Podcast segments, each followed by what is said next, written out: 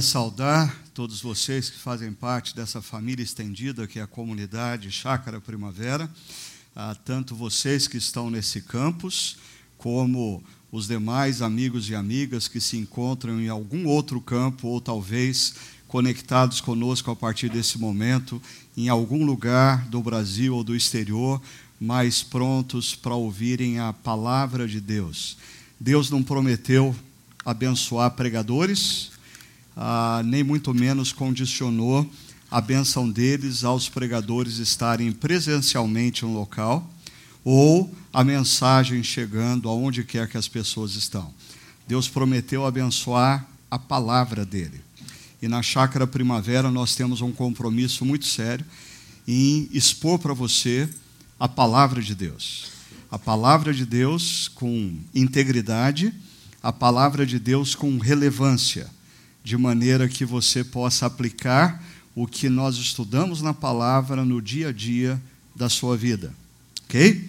E nós temos conversado sobre esse tema.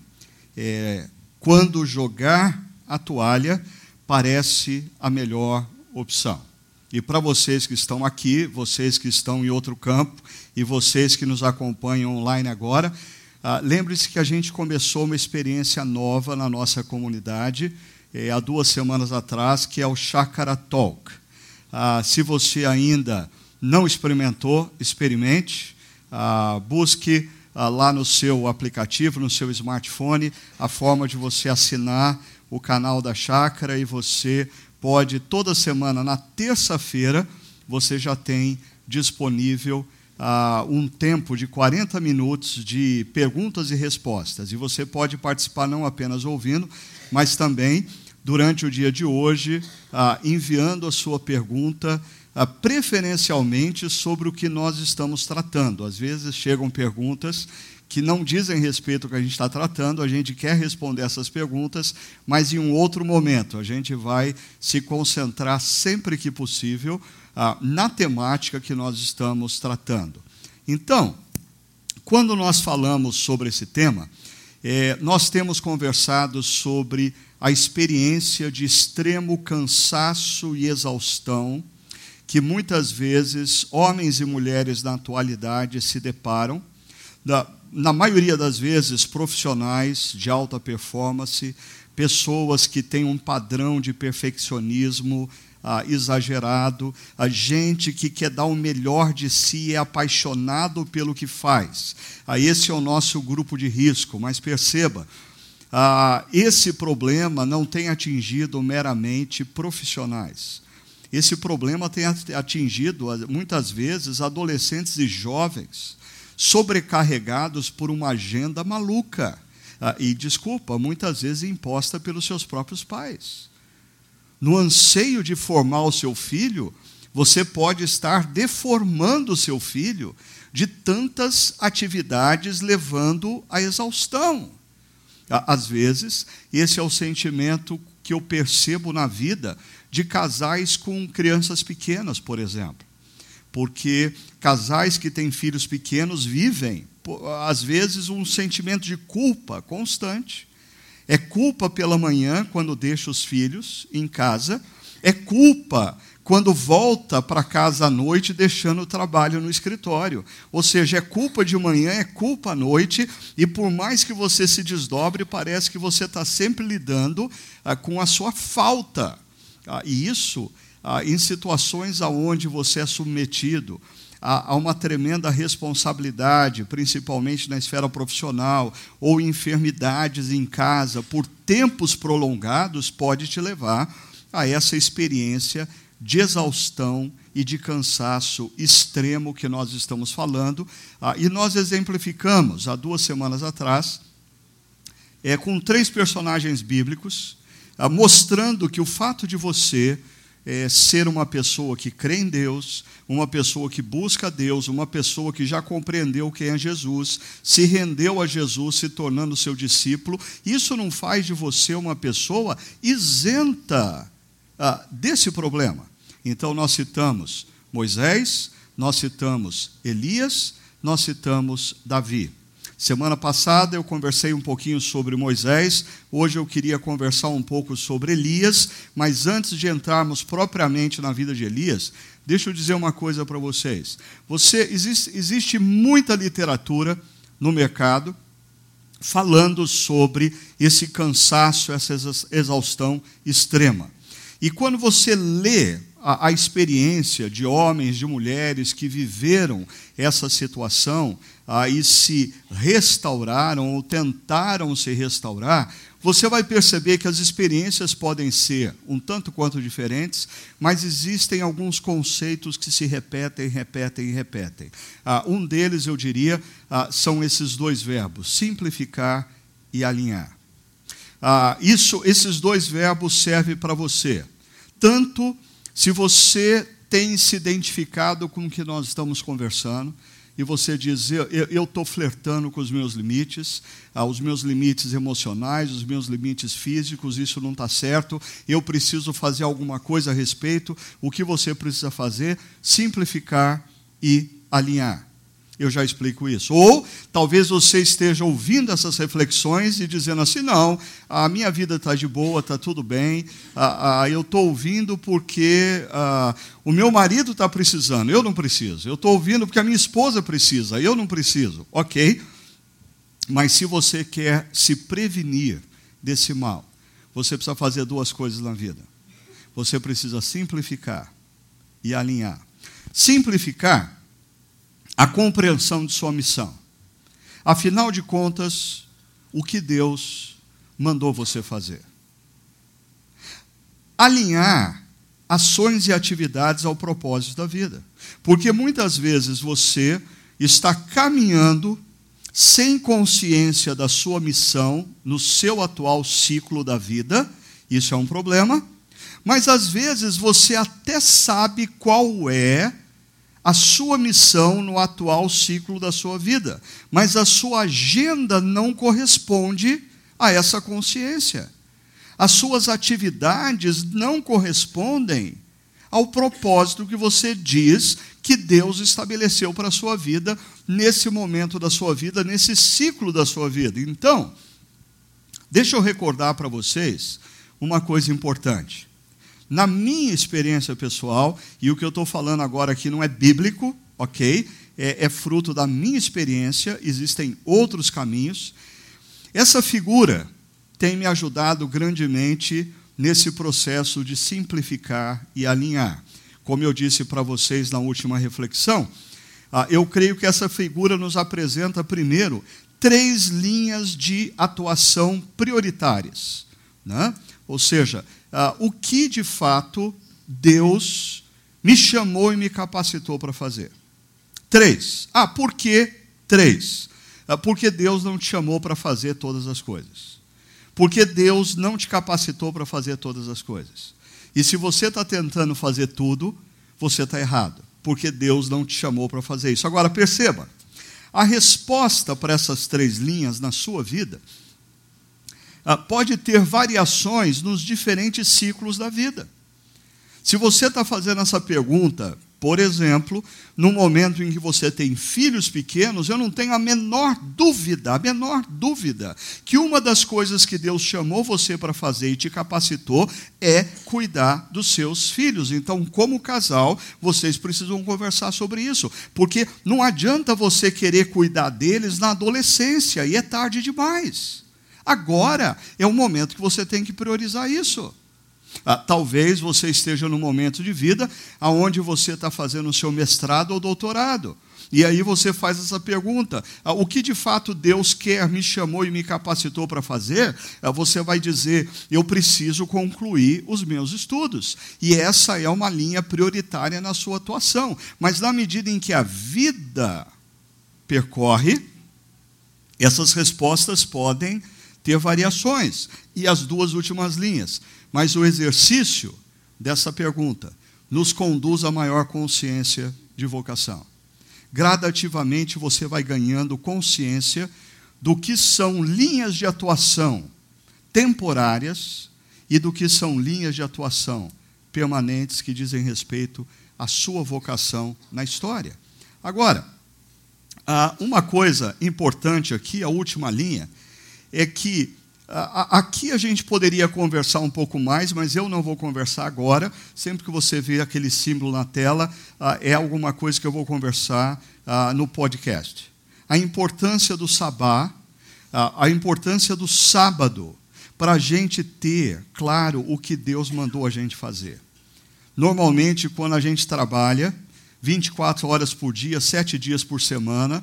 Quando a gente não para um minuto, e quando eu falo de trabalho, não estou falando só do trabalho para a sua empresa, eu estou falando de toda a agitação que envolve a sua vida. Eh, você tem grande chance de perder a consciência do que de fato Deus mandou você fazer. Aí a importância do sabá. Agora, nós falamos também dos três ângulos de sustentação. Porque as pessoas que olham a sua vida, avaliam a sua performance pelas linhas de atuação. As pessoas olham o seu casamento, eles olham a sua família, eles olham a sua carreira profissional, eles estão olhando linhas. Mas você precisa ter consciência que o que sustenta de fato a sua vida não são as linhas, são os ângulos. E se você desprezar isso, é só uma questão de tempo para tudo desmoronar e ruir. Quais são as minhas fontes inegociáveis de energia, de criatividade, de renovação? Para aquilo que Deus mandou você fazer, quais são as fontes imprescindíveis para sustentar a sua vida? Por exemplo, se você é um jovem casal com filhos pequenos, eu diria que um dos ângulos é você ter momentos a sós com o seu marido e com a sua esposa.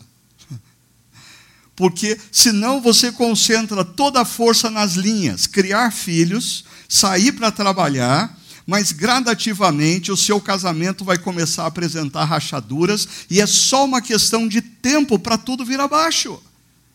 Então, cuidado para os seus olhos não estarem focados nas linhas, é, que são através delas que as pessoas nos avaliam. E aí nós temos a tendência de colocar o melhor de nós nas linhas e nos esquecermos dos ângulos. Perigo? Concentrar-se nas linhas de atuação e desprezar os ângulos de sustentação. Ah, mas nós vimos também a importância de você definir o centro o que se encontra no centro da minha vida, da sua vida. Porque o que está no centro da minha vida é alvo da minha devoção.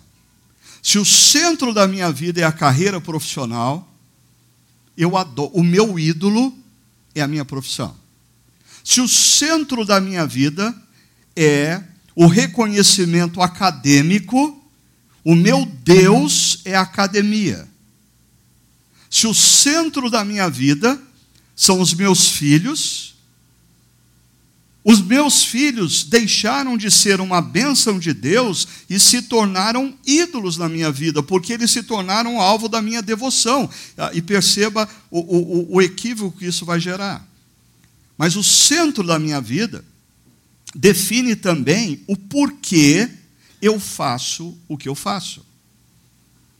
Qual a razão de eu acordar de manhã e me envolver com determinadas tarefas e não com outras? No meu caso, se eu coloco Deus no centro da minha vida, perceba as implicações disso, porque você pode dizer assim, conceitual, conceitualmente: ah, sim, Deus é o centro da minha vida. É? Então, deixa eu fazer uma pergunta. É ele que tem definido quais são as linhas prioritárias da sua atuação? Porque se você insiste em fazer o que você quer fazer e priorizar o que você quer priorizar, Deus não está no centro da sua vida. Quem está no centro da sua vida é você mesmo. Se você continua com obsessão pela sua carreira profissional, Deus não está no centro da sua vida. Quem está no centro da sua vida é a sua profissão, é a sua carreira. E, e ainda, quando eu coloco Deus no centro da minha vida, os meus ângulos precisam ser vistos como esferas nas quais eu exercito a minha devoção a Deus.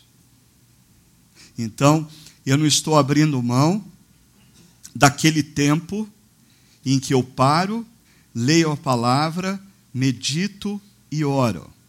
Ele, ele, é, ele é muito importante.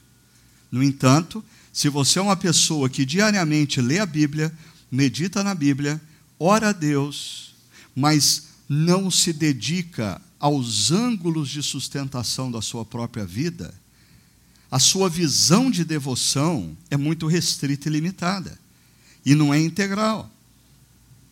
Então, eu tenho praticado o seguinte: se a missão que Deus quer cumprir através de mim envolve o meu corpo, todo momento em que eu estou cuidando do meu corpo, ele faz parte da minha devoção a Deus. Se eu não estou cuidando do meu corpo, eu estou sendo irresponsável e eu não estou amando a Deus com todas as minhas forças. Se no exercício da minha missão, a sua pode ser diferente, me reciclar, buscar conhecimento, lidar com o intelecto é imprescindível. No momento em que eu paro, sento numa poltrona para ler um livro, eu estou exercitando também a minha devoção a Deus. E se a minha família é fonte da minha renovação, se relações afetivas são fonte da minha renovação, o momento em que eu estou rolando no tapete com os meus netos, servindo os meus filhos em alguma necessidade, saindo para jantar com a minha esposa, é tempo de devoção a Deus. Ou seja, eu não estou convidando você a abrir mão do seu tempo de devoção a Deus, que envolve leitura bíblica, reflexão e oração. Mas eu estou convidando você a ampliar o seu conceito de devoção a Deus. Porque uma mulher que ora todas as manhãs, mas não se dedica ao seu marido ou aos seus filhos, eu acho que ela não está amando a Deus de todo o coração, de toda a força, com toda a sua mente. Um homem que lê a Bíblia toda manhã e ora, mas não cuida do seu corpo, não está adorando a Deus de todo o seu coração, com todo o seu corpo e força e toda a sua mente. Assim, vamos então para Elias. Ah, há duas semanas atrás eu li esses três versos de 1 Reis, capítulo 19, que conta o que aconteceu com Elias, dizendo: Elias teve medo e fugiu para salvar a vida. Entrou no deserto caminhando um dia chegou a um pé de giesta, sentou-se debaixo dele e orou, pedindo a morte. E ele diz assim: Já tive o bastante, Senhor, tira a minha vida.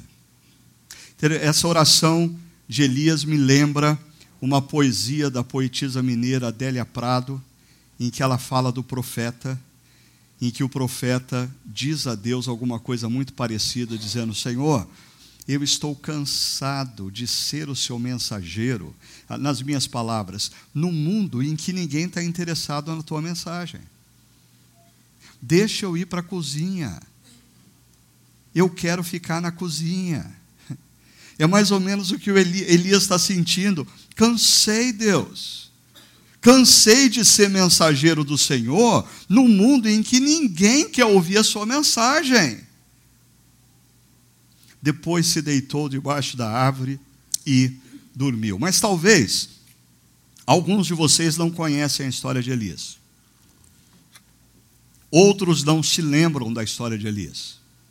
Outros se lembram, mas nunca conectaram alguns pontos, por isso eu queria convidar você a uma breve retrospectiva e eu quero te oferecer para você que não conhece o que aconteceu antes para Elias chegar nesse ponto. Eu vou só pontuar algumas coisas, depois, durante a semana, você pode ler o texto exaustivamente. A história de Elias começa no capítulo 17 de 1 Reis, quando Deus envia Elias ao rei Acabe para profetizar que Israel teria um longo período de seca, ou seja, a vida profética de Elias já começa exercitando o anúncio de más notícias. Ele é o profeta que tem que ir diante do rei para dizer coisas que ninguém quer escutar. Ele é o profeta que tem que ir diante do rei e falar em rede nacional dá uma má notícia. Isso por si só já não faz muito bem para o coração e para a alma. Ser a pessoa portadora das más notícias. Né? Mas, em seguida, Deus fala para Elias: Elias, é, a coisa vai ficar feia, você profetizou que não vai chover, e de fato Israel vai ter um longo período de seca, ah, e o rei, a partir de hoje, você está na lista ah, dos inimigos número um dele, então é bom você ir para uma região onde tem um riacho, e vai para lá, Elias, porque você vai beber a água do riacho, e eu vou ordenar que os corvos leve alimento para você pela manhã e pela tarde. Ah, é interessante, Deus diz: sai e vai. E o texto diz: Elias obedeceu e Deus cuidou. Mas um dia o riacho secou. E Deus vem até Elias e diz assim: Elias, atravessa a fronteira, vai para um povo vizinho estrangeiro, vai para a terra de Sidom, numa cidade chamada Serepta, e lá tem uma viúva. E essa viúva vai te sustentar. É, a, a, a distância cultural nossa do texto bíblico faz a gente não perceber uma coisa. A viúva é a imagem da pessoa mais frágil numa sociedade antiga. ser sustentado por uma viúva é, é, é mais absurdo do que Deus falar que os corvos vão me trazer comida de manhã e à tarde. É mais fácil acreditar na primeira opção do que na segunda opção. E aí, Deus vai cuidar de Elias através dessa viúva. Acontecem coisas muito interessantes nessa história, mas que a gente vai aprofundar um pouco mais no podcast. Eu só queria dizer para você o seguinte: essa viúva, quando Elias chega e pede água e pede pão, ela diz: profeta, ah, eu juro pelo teu Deus, porque ela era do povo vizinho, eu juro pelo teu Deus, que em casa nesse momento eu só tenho um, um, um, pouco de farinha e azeite, e eu estava indo para casa agora para transformar essa farinha esse azeite num bolo para o meu filho comer. E essa vai ser a última refeição dele. Depois disso, o nosso alimento acabou.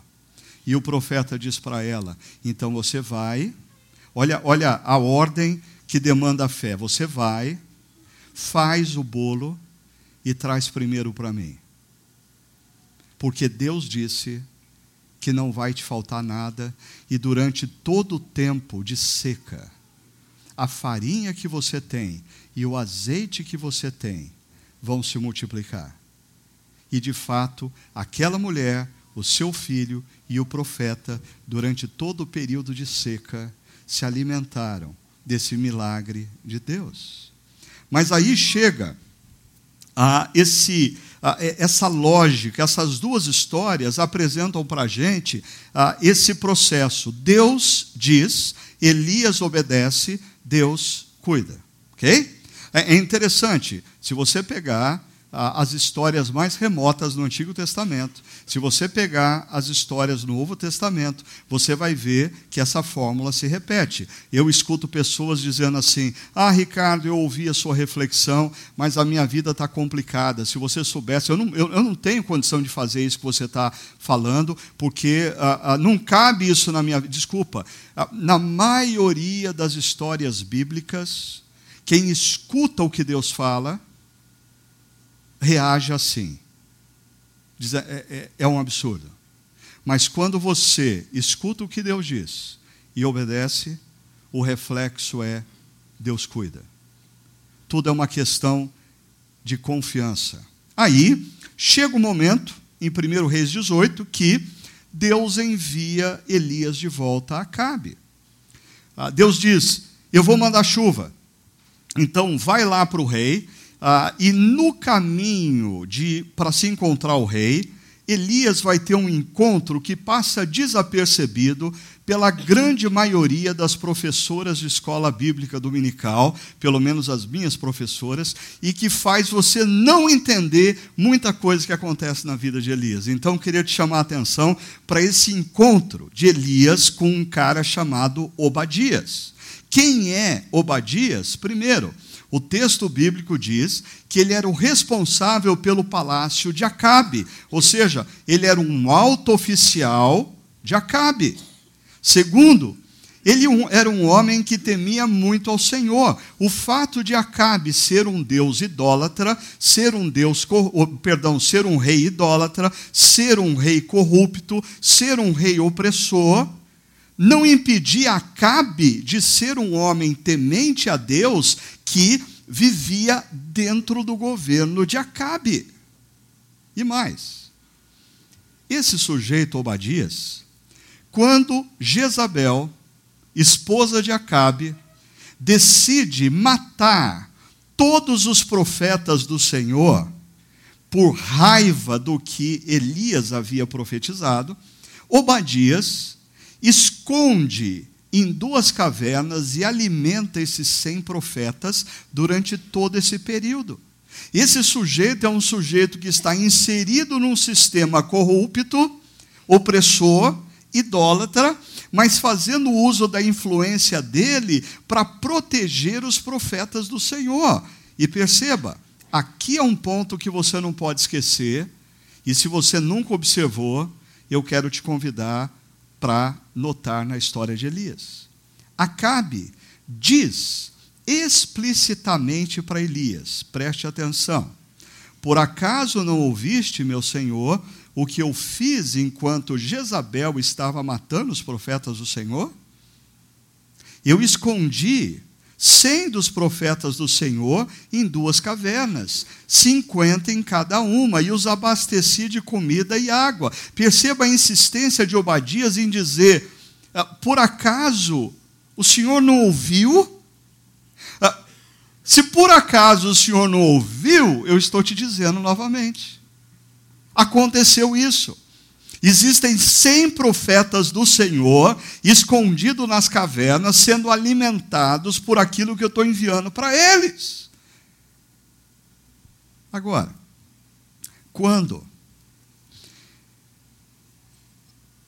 Elias encontra com Acabe, nós vamos ter aí talvez a parte mais conhecida da história de Elias, que é o confronto de Elias com os profetas de Baal.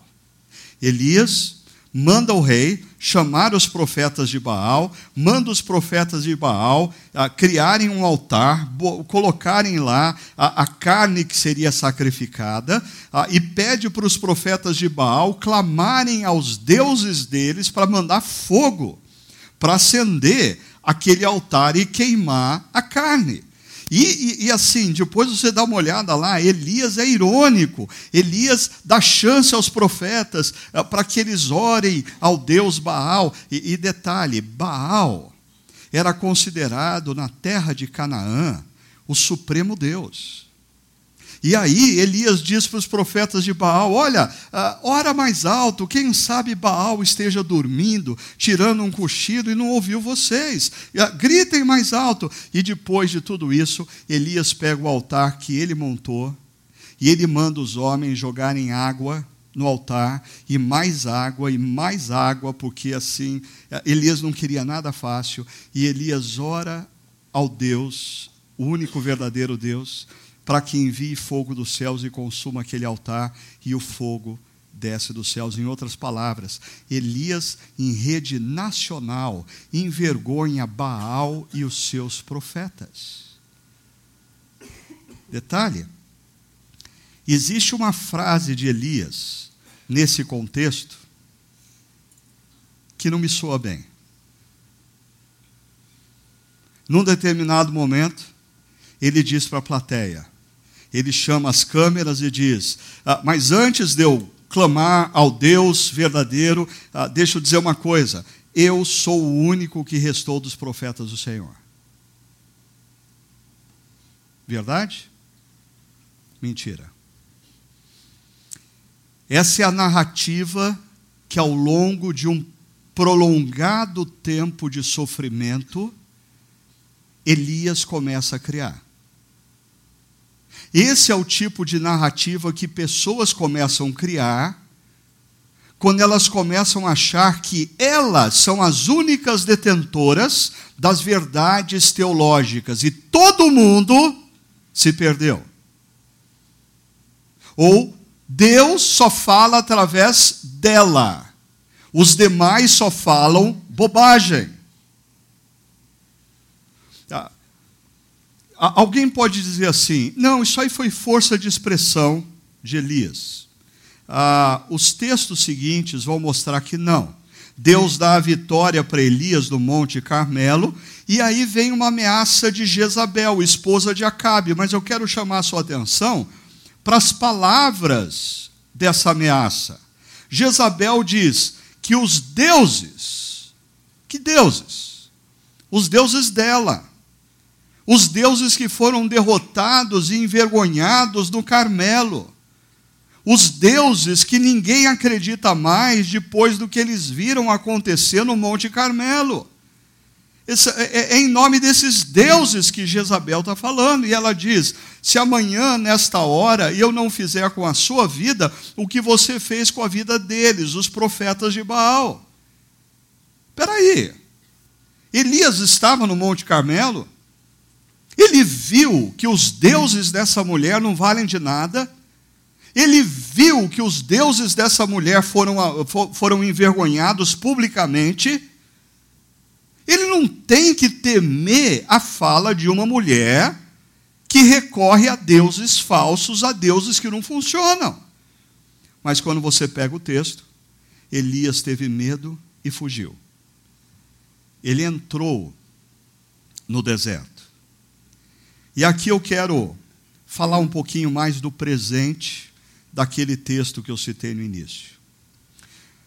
Porque ir para o deserto em momentos de adversidade não é necessariamente a alternativa de Deus, mas é, preste atenção, via de regra, o que uma alma abatida e deprimida quer fazer. A gente quer ir para o deserto. A gente quer se isolar. Essa era a única alternativa que Elias teria diante do medo? A minha resposta é não. Ele poderia optar pela comunidade. Que comunidade? Abadias e os cem profetas escondidos nas cavernas. Esse era o momento que Elias poderia ponderar Puxa vida, Deus me deu uma informação no capítulo anterior. Deus me falou através de Obadias que eu não sou o único, que existem mais, e se a minha vida está em risco, eu vou me juntar à comunidade. Quando você está enfrentando adversidade, você não tem que correr para o deserto, você tem que correr para a comunidade. Quando o seu casamento vai mal, você não tem que se isolar, você tem que correr para o seu grupo pequeno ou para pessoas que possam te ajudar. Quando você está enfrentando adversidades na sua profissão, você não tem que uh, mergulhar na depressão, você tem que buscar ajuda de amigos, de conselheiros cristãos que pertencem à comunidade dos discípulos. Em todo momento da vida, você vai ter a opção de correr para o deserto ou correr para a comunidade? Elias corre para o deserto. Por quê? Existem três razões aqui para Elias correr para o deserto. E mais uma vez eu vou aprofundar isso ah, depois. Veja só. Ele corre para o deserto. Primeiro, porque Elias está amargurado. Algumas razões de amargura de Elias. Primeiro, a natureza da função dele fazia dele um portador de más notícias. Esse negócio não é fácil. Você já pensou passar a sua vida sendo o portador de más notícias? Ah, imagina o que acontecia quando Elias chegava numa festa de casamento. Ou quando Elias chegava numa reunião de família sem ter avisado. A imagem de Elias estava associada a más notícias. Imagina a amargura que esse negócio gera. Segundo, em algum momento da fala de Elias, ele demonstra ressentimento por não ter reconhecimento. E eu explico. Ele fala que os 450 profetas de Baal estavam se alimentando da mesa do rei. E ele, Elias, que estava sendo fiel a Deus, estava há três anos comendo pão de farinha com azeite e água. Vai me dizer que você nunca foi assaltado pela amargura quando você olha o carro do seu vizinho ou do seu companheiro de trabalho que você sabe que não é nada ético, e o carro dele é imensamente melhor do que o seu. É a crise do salmista no Salmo 73. Porque quem não é fiel ao Senhor prospera, e eu estou aqui ralando e passando por esses apuros. Mas a amargura de Elias também passa pelo fato de que a história não terminou como ele talvez tenha idealizado. Porque talvez Elias tenha idealizado o seguinte: depois do que aconteceu no Carmelo, a Jezabel vai vir em rede nacional e dizer: realmente esses deuses são falsos e eu agora vou me render ao Deus de Elias e Acabe que assim seguiu o que a esposa dele dizia. Então, se Jezabel se arrepende, se converte ao Deus de Israel, Acabe também se converte ao Deus de Israel e ele ia ver um momento de prosperidade e quem sabe ele fosse convidado agora para comer na mesa do rei. Mas depois de tudo que aconteceu no Carmelo, Jezabel não muda. E Elias pensa em jogar a toalha. Orgulho. A gente foge para o deserto porque a gente não quer dizer para as pessoas ao nosso redor que está doendo. A gente se isola porque a gente não quer dizer no nosso grupo pequeno que a gente não está dando conta de levar o nosso casamento adiante. A gente foge dos relacionamentos porque a gente não quer que aqueles que andavam lado a lado com a gente, meio competindo, perceba que a gente está mal. E visão distorcida em três dimensões. Ah, Elias foge para o deserto porque ele está com uma visão distorcida dele mesmo, da situação e da missão. Mas deixa eu mostrar para vocês como Deus age maravilhosamente na vida de Elias. Primeiro, quando Elias está dentro de uma caverna, ah, diz assim o texto: De repente um anjo tocou nele e disse: Levante-se e coma. Lembre-se que Elias pediu a morte, deitou e dormiu. Aí ele é tocado por um anjo que diz para ele: levante-se e coma. Elias olhou ao redor ali, junto à cabeça, junto à sua cabeça, havia um pão assado sobre brasas quentes. Sabe o que quer dizer isso? Um pão fresquinho. Você já entrou numa casa onde alguém acabou de assar um pão? Elias acordou, sentiu o cheiro do pão assado. E um jarro de água. Ah, eu, às vezes a gente olha para a Bíblia, a gente, a gente não percebe os detalhes. O anjo de Deus não vem para Elias e Elias está deitado no chão assim. Eu, eu, imagino assim: se eu fosse o anjo de Deus, eu ia chegar, eu não ia tocar Elias, eu ia dar um chute em Elias. Elias, acorda, cara, come lá, ó. Deus mandou trazer pão e água para você. E, e talvez o pão estivesse seco e a água estivesse quente ou morna. Porque Elias não merece mais do que isso. Essa é a minha visão. Ainda bem que Deus não me fez anjo. Né? Agora, perceba o carinho de Deus. Porque, porque às vezes a gente pensa que Deus cuida da gente, o pão nosso de cada dia nos dá hoje. Aí a gente pega, a gente imagina assim um pão sequinho, durinho, friozinho, mas o pão nosso que Deus nos dá a cada dia tem, tem um capricho, tem carinho nesse processo. E outra coisa, Deus olha para Elias e sabe o que Elias está precisando é, é de cuidado físico.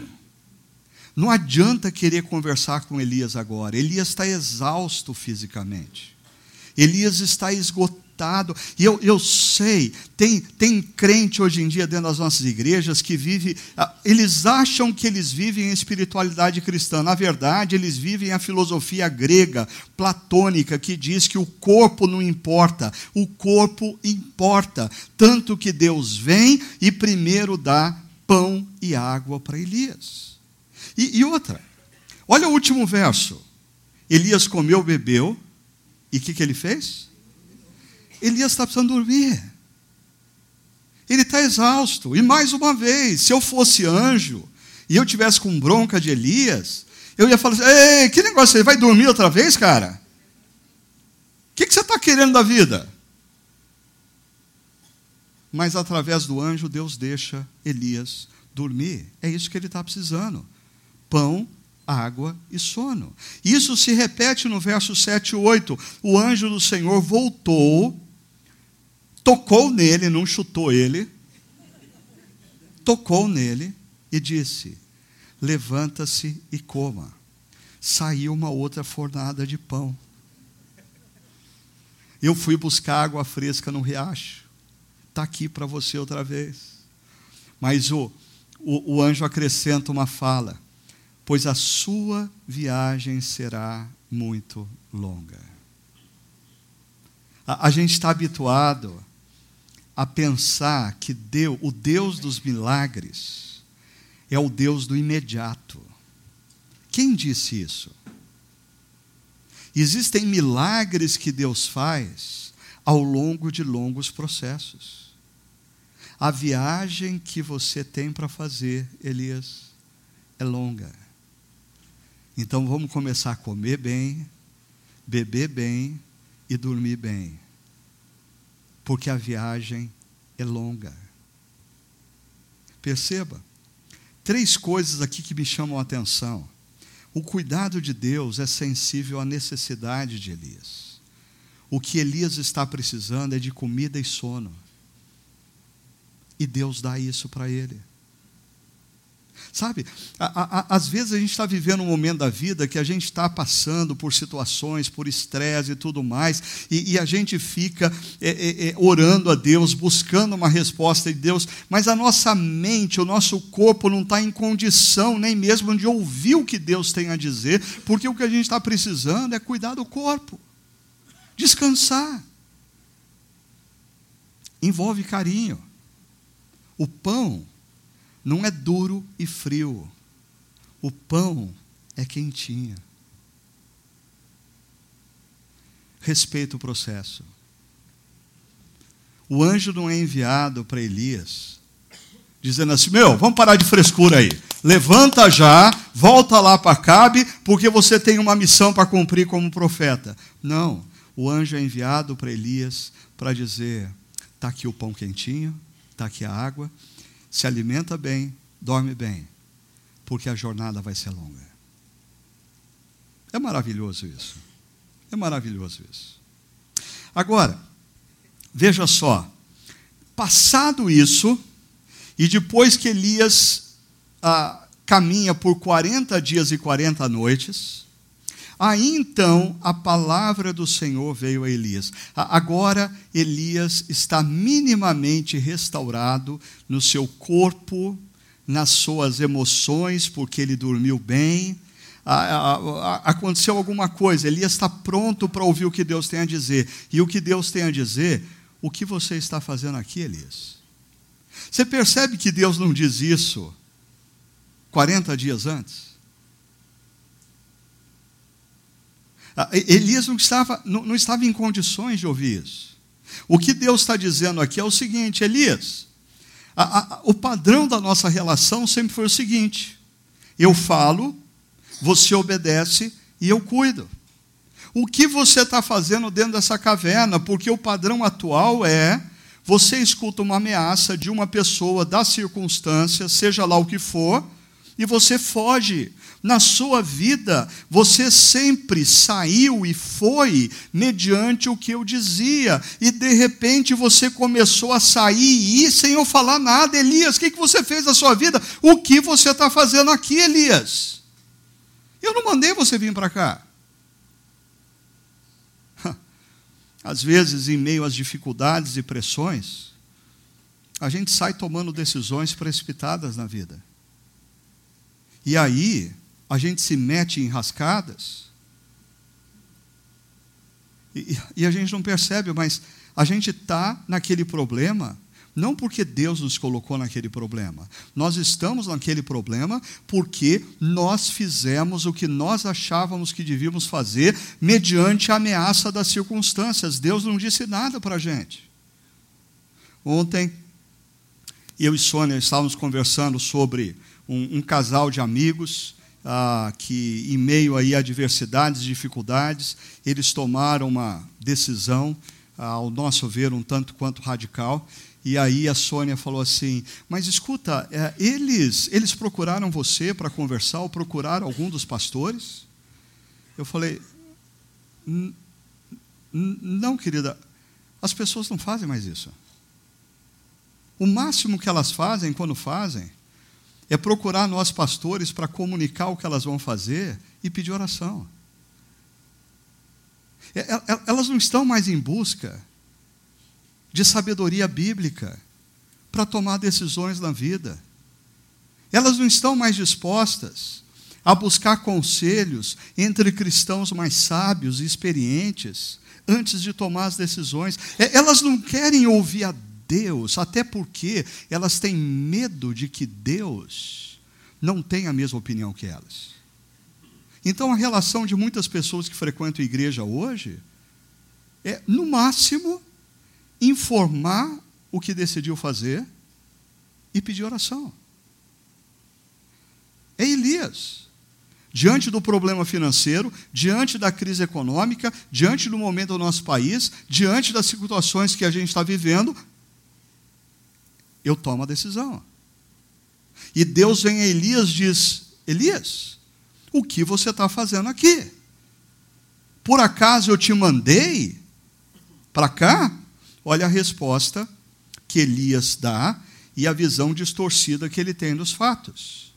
Ele diz: Tenho sido muito zeloso pelo Senhor, o Deus dos exércitos. Os israelitas rejeitaram a tua aliança, quebraram os teus altares, mataram os teus profetas à espada. Sou o único que sobrou. E agora também estão procurando matar. Aqui, eu, eu destaquei ali existe uma verdade e uma mentira nessa fala. A verdade é o primeiro destaque. Tenho sido muito zeloso. E o termo hebraico usado aqui para que é traduzido por zeloso é eu tenho me dado intensamente sem limites. Hum. Então agora ele está exausto ele está com extremo cansaço. Por quê?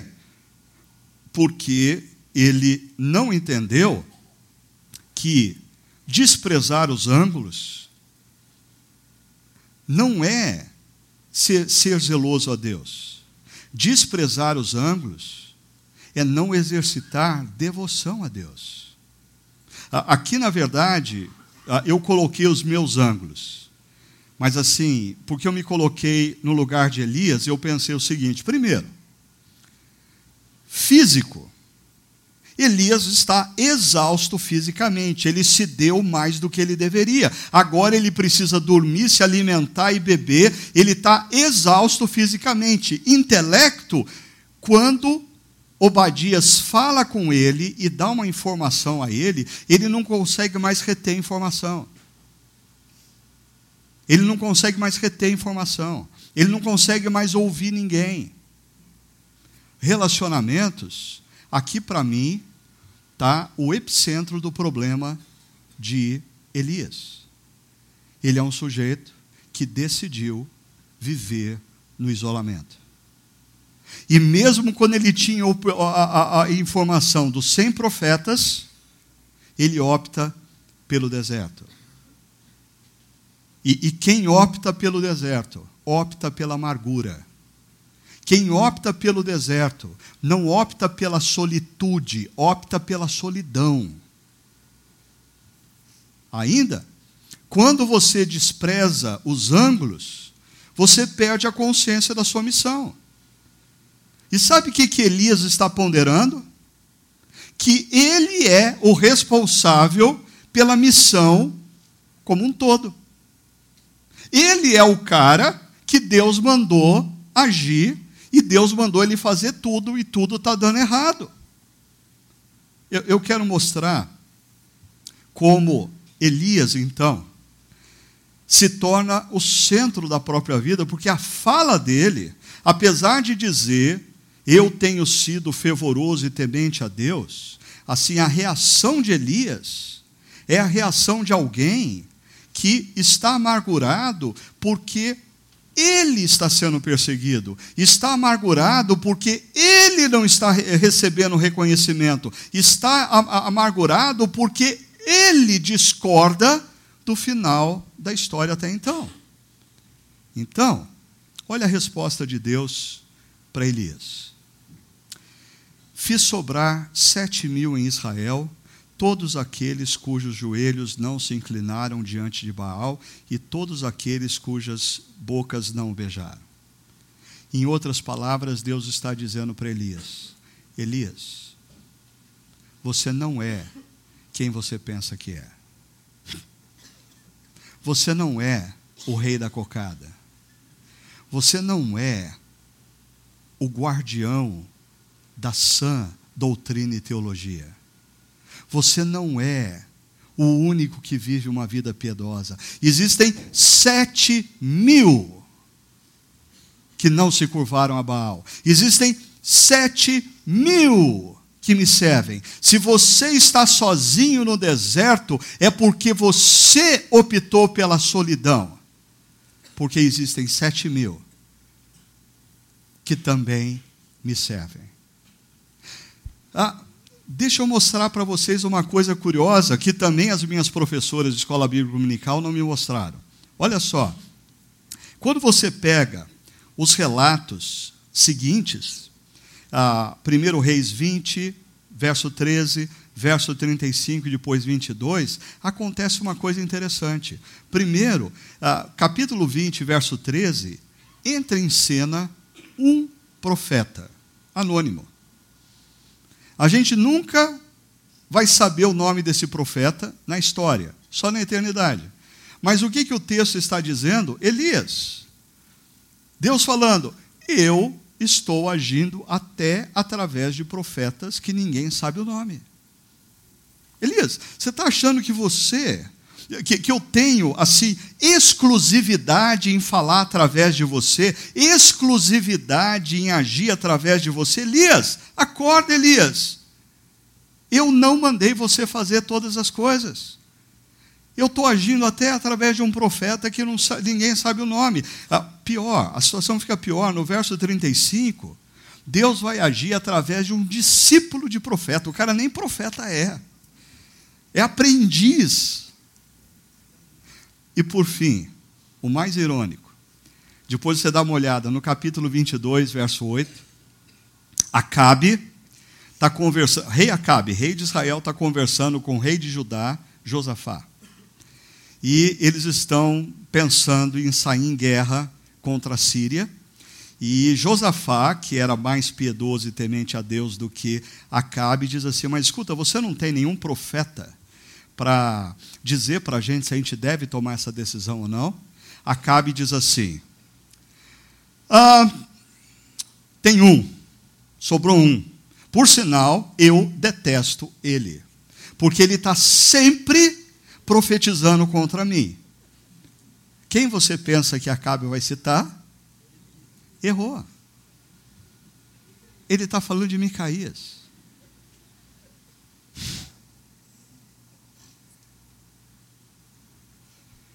O que, que isso mostra para a gente? Deus fala para Elias: Elias, volta pelo caminho de onde você veio. Mas agora com uma visão correta de você mesmo. Eu não mandei você fazer todas as coisas. Eu mandei você fazer apenas algumas. E você precisa ter claro na sua mente o que Deus mandou você fazer. Quais são as linhas prioritárias de atuação da sua vida hoje? Hoje. Ah, e o que, que Deus manda Elias fazer? Unja Hazael como rei da Síria, unja também Jeú como rei de Israel, ah, e unja Eliseu para suceder a você internacional. Você vai sair do território de Israel e vai ungir um rei entre os inimigos de Israel. Segundo, uma missão nacional. Você vai ungir um novo rei sobre Israel. Mas Elias, há uma missão pessoal para você não esquecer da sua humanidade e a sua limitação. Você vai ungir Eliseu, porque Eliseu vai te substituir.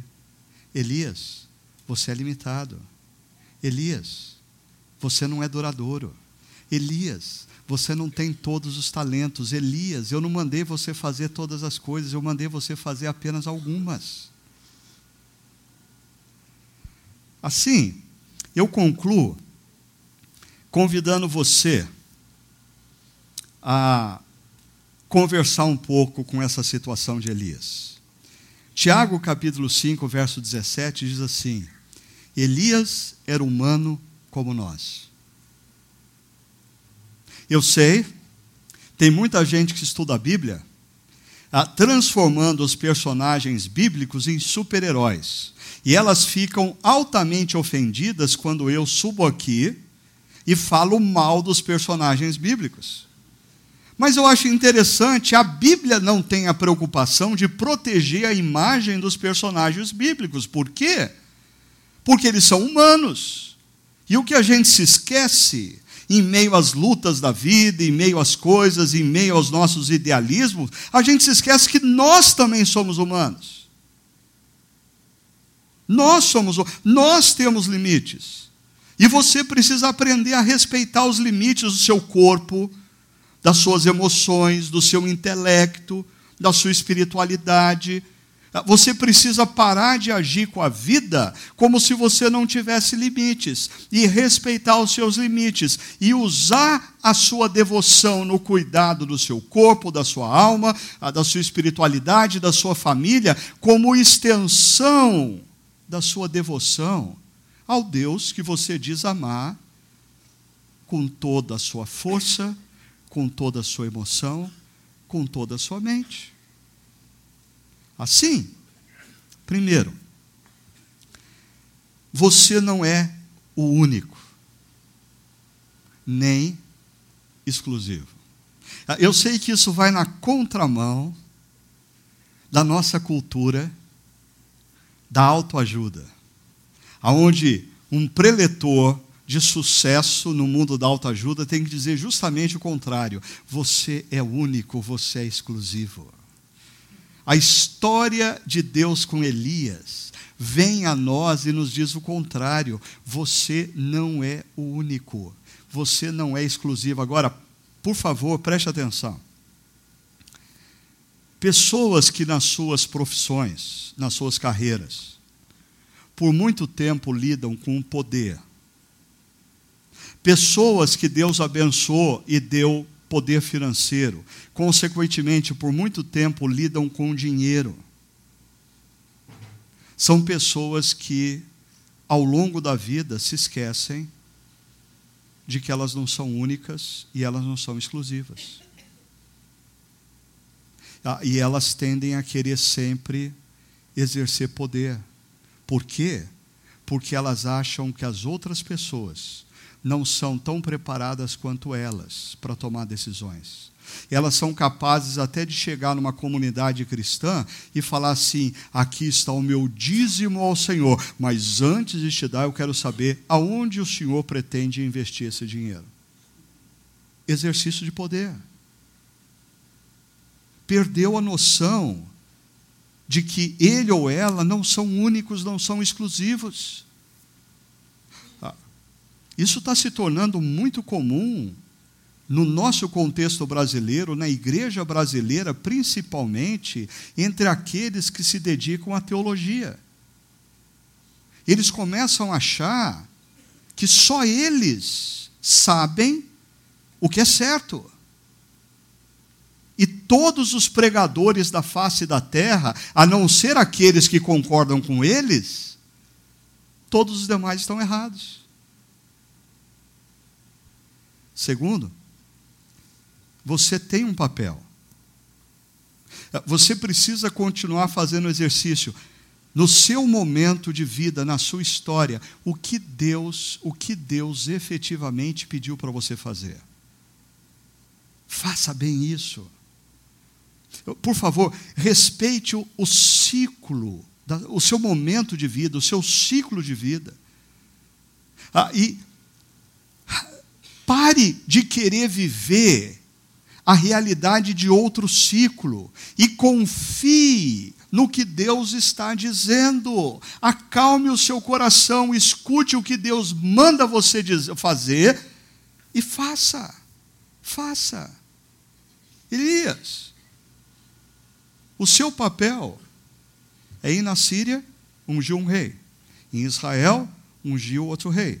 Ah, e não se esqueça de ir atrás desse rapaz chamado Eliseu, um camponês, porque ele vai ser o seu sucessor. Essa é a sua missão nesse momento de vida. Terceiro, você precisa de outros. E, e os capítulos seguintes a esse encontro de Deus com Elias vai mostrar isso. Elias não vai cumprir a missão de Deus na sua geração sozinho.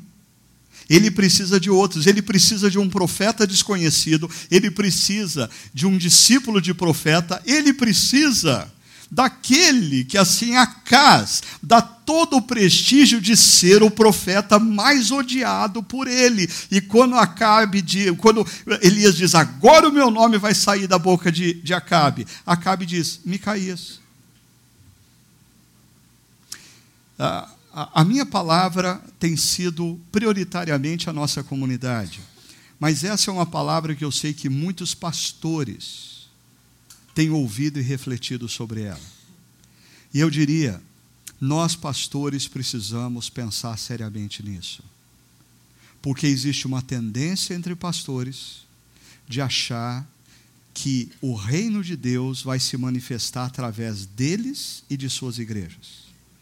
E quando você fala da necessidade de juntar forças numa cidade, juntar forças num país para fazer diferença, não existe cooperação. Por quê? Porque todo mundo quer ser o cara. Síndrome de Elias. E por fim, você e Elias precisam de Jesus. Termino mostrando o texto de Mateus 17, conhecido como Monte da Transfiguração. Interessante que o ápice da vida de Elias ah, é no Monte Carmelo, aonde ele enfrenta os profetas de Baal. Depois, no Monte Horebe, aonde ele escuta Deus falando com ele. Mas na vida de Jesus, Elias aparece no Monte da Transfiguração e diz assim: Naquele mesmo momento apareceram diante deles, dos discípulos, dos três discípulos de Jesus, Moisés, que é o nosso personagem do último final de semana, e Elias. O que, que eles estavam fazendo? Conversando com Jesus. Uma nuvem resplandecente os envolveu e dela saiu uma voz que dizia: e o que, que essa voz dizia? Este é o meu filho amado em quem me agrado. Ouçam-no. Essa voz está se referindo a quem? A Moisés? A Elias? A Jesus. E essa voz está dizendo que, inclusive, Moisés e Elias precisam ouvir Jesus. E eu e você precisamos ouvir Jesus. E o que Jesus diz?